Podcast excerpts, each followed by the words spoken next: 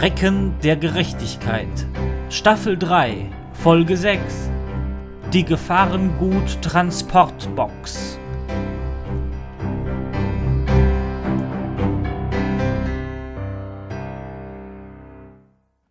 Guten Morgen, Markus Maria. Morgen. Haben Sie gut geschlafen? Naja, nicht besser oder schlechter als. Grünmantel zu Güldenstein. Morgen, Chef. Haben Sie gut Ruhe. Sehen Sie mal, was ich hier habe. Was heute Morgen auf meinem Schreibtisch lag. Sieht aus wie eine Pistole auf einer Zeitung. Eine Pistole? Lesen Sie die Titelseite. Ein anonymer Tippgeber hat uns gestern exklusiv mitgeteilt, dass der örtliche Polizeichef Herr Junge von einem seiner Fälle eingeholt wurde. Ein Häftling, den er vor zehn Jahren festgenommen hatte, wurde letzte Woche freigelassen. Lesen Sie jetzt, was passiert ist, auf Seite 7. Hm, hm. Oh, auf dem Hauptplatz wurde ein neuer Kindergarten eingeweiht, wie der Bürgermeister. Seite 7, Grünmantel. Was interessiert mich mein Kindergarten? Außer, dass Sie beide da eher hingehören, als aufs Polizeirevier. Ja, äh, ah, hier. Der brutale, wegen versuchten Steuerhinterzugs verurteilte Schwerverbrecher wurde letzte Woche nach zehnjähriger Haft entlassen und nur wenige Tage später wurde der Polizist, der ihn damals verhaftete, unser Polizeichef, äh, Polizeichef Herr Junge, brutal verwundet. Wie uns gestern eine anonyme Quelle mitteilte, sei B. Christiansen Hofmann sofort nach der Entlassung mit den Worten Jetzt ist er dran, zum nächsten Waffenladen gefahren. Und jetzt sagen Sie mir, wieso Sie hier noch sitzen. Sie wollten doch, dass ich lese. Julius, ich denke, wir sollten gehen. Erst erklären Sie mir, wieso Sie da nicht draufgekommen sind und wieso Sie ihn noch immer nicht festgenommen haben. Ich wurde angeschossen. Also, erstens hat sich diese Quelle nicht an uns gewandt, sondern an dieses äh, Qualitätsblatt hier. Und zweitens wissen wir ja gar nicht, ob er es wirklich getan hat. Es steht immerhin in der Zeitung. Dann muss es stimmen. Na gut, dann nehmen wir ihn eben in Untersuchungshaft. Wenn er es nicht war, auch nicht so schlimm. Er kommt ja gerade erst aus dem Gefängnis. Da haben Sie recht, Markus Maria. Ein paar Tage mehr oder weniger. Raus! Beim Haus des potenziellen Schwerverbrechers angekommen, erwartet dieser unsere Ermittler mit Tee, Kaffee und frischem Kuchen. Ach so, und Keksen. Guten Morgen. Haben Sie schon gefrühstückt, die Herren Kommissare? Ich bin Inspektor Julius Eiberich Grünmantel. Nur mein Kollege ist Kommissar. Oh, verzeihen Sie, Herr Grünmandel. Ich äh, konnte ja Mantel, nicht wissen. nicht Mandel. Mantel. Sind Sie Herr Bruno Christiansen Hofmann? Ja, das bin ich. Kurze Zeit später sitzen die drei beim Frühstück in der Küche des Attentäters. Ich meine Steuerhinterziehers. Versuchten Steuerhinterziehers. Wer schreibt hier eigentlich meine Notizen? Puh, nochmal. Kurze Zeit später sitzen die drei beim Frühstück in der Küche des versuchten Steuerhinterziehers.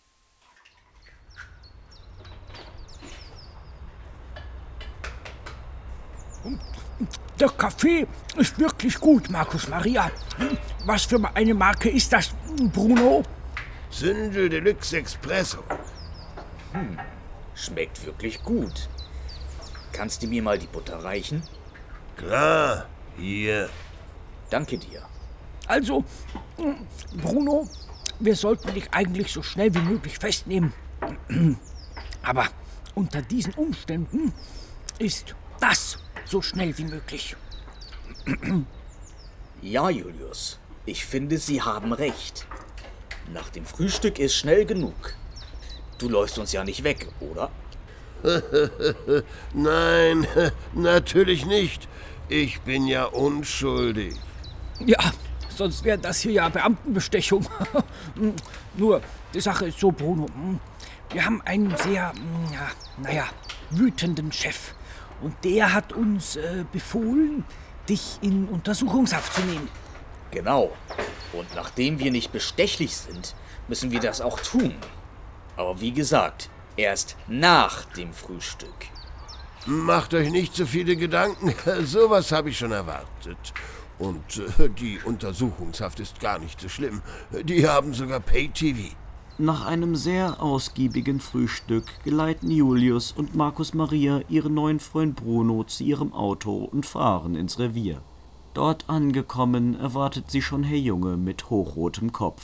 Wo bleiben Sie so lange? Viereinhalb Stunden, um meinen Verbrecher ins Auto zu laden und hierher zu bringen? Und dann auch noch vergessen, ihn Handschellen anzulegen. Er ist freiwillig mitgekommen. Da haben wir keine Handschellen gebraucht. Und wir haben so lange gebraucht, weil. Äh, weil wir erst das Haus nicht gefunden haben. Und kein Parkplatz frei war. Richtig. Und das am Stadtrand. Das müssen Sie sich mal vorstellen. Er hat versucht, mich umzubringen. Bruno nimmt sich die Handschellen von Julius Gürtel und legt sie sich an. So, das hätten wir. Können wir nun weiter? Die nächste Staffel Breakout Artists fängt gleich an. Halt, zuerst wird der Mörder verhört. Aber Herr Junge, was soll Bruno uns noch erzählen? Wir haben doch schon drei Stunden mit ihm gefrühstückt. Ich verhöre ihn und Sie beide bringen seine Habseligkeiten in die Asservatenkammer. Na gut. Äh, bis später, Bruno. Bis nachher. Man sieht sich, Jungs. Und hören Sie auf, den Mörder zu duzen. Das gehört sich nicht. In der Asservatenkammer. Das sind die Habseligkeiten des potenziellen Verdächtigen Bruno. Bruno? Ähm, wie noch? Ja, äh, wie hieß der noch? Irgendwas mit C. Christiansen Hofmann. Bruno Christiansen Hofmann. Gut, mal sehen. Was haben wir denn da? Ein Julius, Radiergummi, sehen Sie das? Das Gemälde mit der Erdnüsse. weißen Katze. Ja, wirklich schön. Nein, oben drüber. Die grüne Box. Sehen Sie die Nummer? Eins, zwei, vier, fünf. Hm, hm. War das nicht unsere Zimmernummer im Hotel Oriental? Nein, die war 345. Aber irgendwie kommt mir die bekannt vor. Sagen Sie, zu welchem Fall gehört denn diese Box? Ja, aber das war doch Ihr Fall. Diese ausgesaugte Leiche? Und warum hat uns mal wieder keiner was davon gesagt, dass da Gegenstände in Verwahrung genommen wurden? Julius, glauben Sie das? Ich wusste das, Markus Maria. Äh, Das stand doch auf der Kühlschranktüre. Äh, Dieses Memo. Ach so, ja, das lese ich ja eh nie. Wenn ich hungrig bin, kann mich eh kein Memo stoppen, Julius. Äh, können wir diese Box mitnehmen? Natürlich. Aber was wollen Sie mit der leeren Box? Leer! Ja, der Deckel war nicht dabei. Na, Egal, wir nehmen die Box auch ohne Deckel. Dann bräuchte ich hier Ihre Unterschrift und hier noch eine. Zurück im Büro. In dem Brief aus dem Safe steht, dass äh, wer auch immer den Brief geschrieben hat, das Monster in die Box mit der Nummer 1245 gepackt hat. Und auf dieser Box steht 1245. Markus Maria, Markus Maria, meinen Sie, das ist dieselbe Box? Naja, wäre schon ein sehr großer Zufall eigentlich. Aber so viele giftgrüne Gefahrenguttransportboxen mit der Nummer drauf gibt's wahrscheinlich auch nicht. Glaube ich jedenfalls. Wir könnten ja mal die Professoren fragen. Die kennen sich ja mit Gefahrengut aus. Ja, wir könnten es ja mal versuchen. Vor der Labortüre angekommen, stellen die beiden Helden fest, dass die Türe abgeschlossen ist. Eine Türklingel, das ist neu. Vermutlich damit so Nasen wie Sie nicht einfach in ein Experiment platzen, Julius? Markus Maria, Markus Maria, sowas würde ich nie tun. Sie sind doch der ungebildete Rüpel von uns beiden. Na, wenigstens war ich nie in meine Lederjacke verknallt. Und ich habe Krieg und Frieden gelesen. Aber wenigstens habe ich meine Freundin nicht mit zu den Sirot geschickt. Nun ja, da haben Sie ja eigentlich schon recht. Sie war gut zu Vögeln, aber sie hat meinen Vogel ermordet.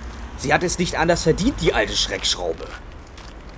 Markus Maria, Julius, Was machen Sie denn hier? Ich wollte gerade meiner wundervollen Verlobten ihr Mittagessen bringen. Hätten Sie was gesagt, hätte ich Ihnen auch was mitgebracht.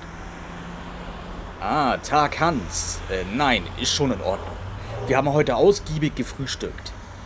Sehen Sie, Sie Flegel, Sie können nicht einmal richtig einen alten Kollegen begrüßen. Guten Tag, Hans.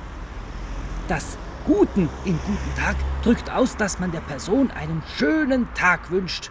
Tag vermittelt nur die offensichtliche Information, dass Tag ist. Und das stimmt immer, außer nachts.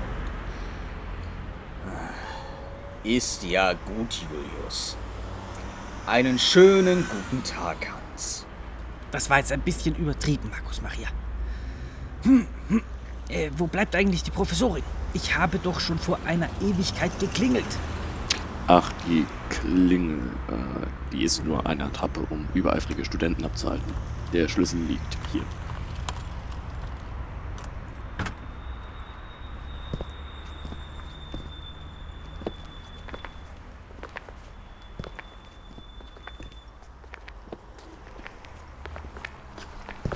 Hallo Schatz. Oh. Hallo Julius und Markus Maria. Sehen Sie, Markus Maria, die Professorin benutzt Hallo. Diese Begrüßung verbindet Freundlichkeit mit einer legeren Atmosphäre, nicht ein unhöfliches Tag. Äh, äh, Tag, Professorin. Wir hatten gehofft, Sie können uns hiermit helfen. Julius, die Box. Markus Maria, bevor Sie meine verlobten Arbeit aufladen. Hier, Schatz, dein Mittagessen. Im Labor überreicht Julius der Professorin die Box. Diese beginnt die Box einhändig zu untersuchen, während sie in der anderen Hand ihr Mittagessen hält. Hm. Oh, Professorin, essen Sie da diesen neuen vegetarischen Wrap? Ja, sogar mit Schinken. Gut erkannt, Markus Maria. naja, Essen ist sowas wie mein Spezialgebiet. Das sieht man. Klappe. Also, der sieht aus wie ein Polynukleotid aus Nukleinsäure. Wahrscheinlich Desoxyribonukleinsäure. Ein was? Das ist doch ganz klar, Markus Maria. Auch bekannt als DNA. Okay, dann äh, will ich mich nicht weiter stören. Bis später, Schatz. Bis dann, Liebster. Sie doch nicht, Julius. Ach ja, ähm, bevor ich es vergesse, was ich noch fragen wollte. Julius, können Sie mir übermorgen bei den Hochzeitsvorbereitungen helfen? Die Hochzeit ist ja schon am Wochenende. Aber natürlich werden Markus Maria und ich Ihnen dabei helfen. Ey, ich wurde ja gar nicht gefragt. Ziehen Sie mich da doch bitte nicht rein. Seien Sie nicht so unhöflich, Markus Maria. Also dann, bis übermorgen. Bis übermorgen. Ja, bis dann. Bis später, Hansilein. Hm, hm, Professorin, wir haben Grund zu der Annahme, dass diese DNA zu einem Monster gehört und es wäre sehr interessant, welcher Art dieses Monster ist. Ihr meint nicht zufällig dieses Monster, das den Mann da letztens ausgesaugt hat? Doch, äh, immerhin stammt die Box vom gleichen Tatort. Und die bringt ihr mir erst jetzt? Naja, sie war in der Asservatenkammer. Wir haben sie dort auch erst heute entdeckt. Gut, dann werde ich die DNA analysieren. Vielleicht entdecke ich ja heute auch etwas in meinem Mikroskop. Äh, wann heute? Je länger ihr mich aufhaltet, desto länger wird es dauern. Dann fangen Sie am besten sofort an.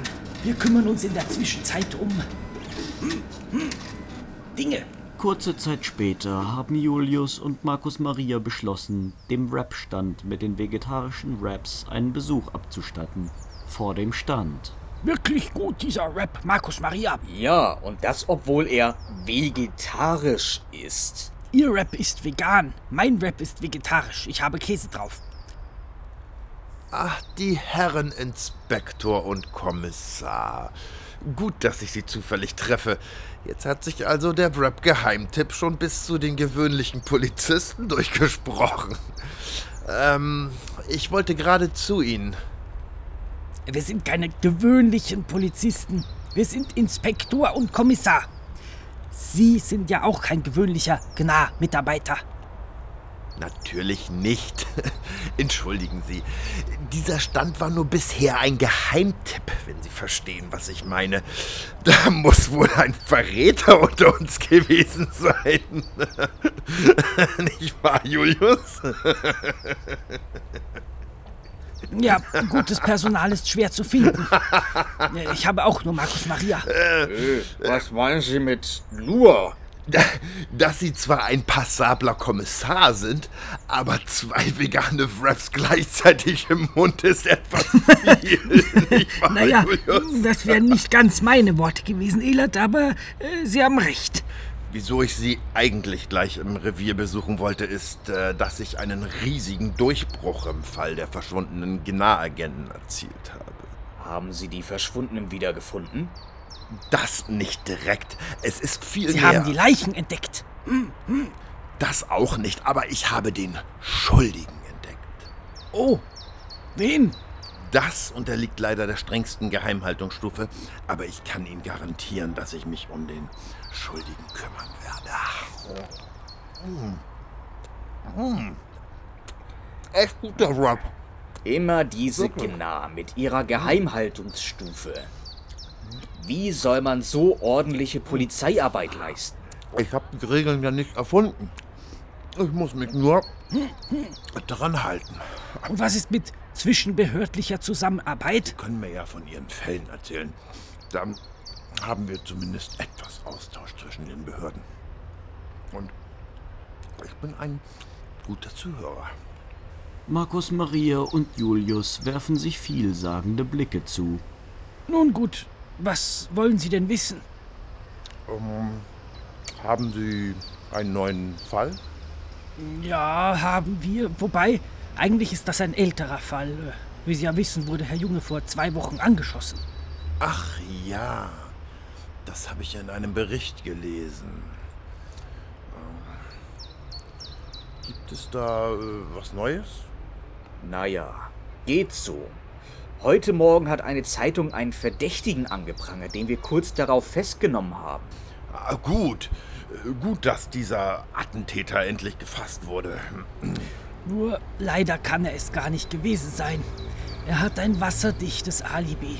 Ja, wie gewonnen, so zerronnen. Der Verdächtige war nämlich zur Tatzeit gerade bowlen. Bowlen? Mit wem? Mit seinem Bruder. Der übrigens einen vorzüglichen Kuchen bäckt. Ich denke, der war im Urlaub. Ja, mit dem anderen Bruder. Der, der lange verschollen war. Ach so. Ja, das konnte ich ja nicht wissen. Ich dachte, die Gnar weiß alles. Nur das meiste. Leider nicht alles. Sonst wäre das nicht die Gnar, sondern Gott. Das wären Sie doch bestimmt gerne, oder? Natürlich, wer wäre das denn nicht? Ich nicht. Genau, für Julius Selbstbild wäre Gott eine Degradierung.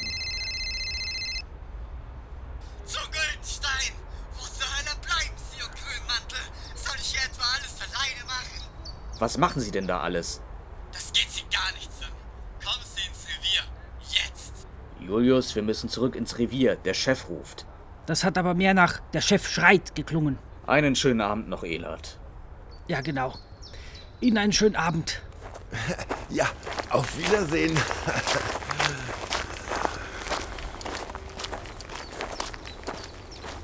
Ich glaube, die wissen zu viel. Äh, Hey, Chef, machst du mir noch eins? Machst du mir noch einen Rap? Machst du mir noch einen Rap, ey? Du Penner.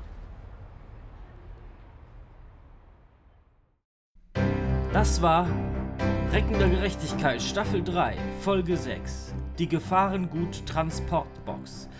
Mit den Stimmen von Stefan als Herr Junge, Sandra als die Professorin, Werner Wilkening als Bruno Christiansen Hofmann, Frank Keiler als Verwalter, Boris Baumann als Elert, Dave als Hans, Chris als Markus Maria zu Güldenstein, Felix als Julius Eiberich Grünmantel. Schnitt und Regie Felix, Autoren Doris, Lukas und Felix.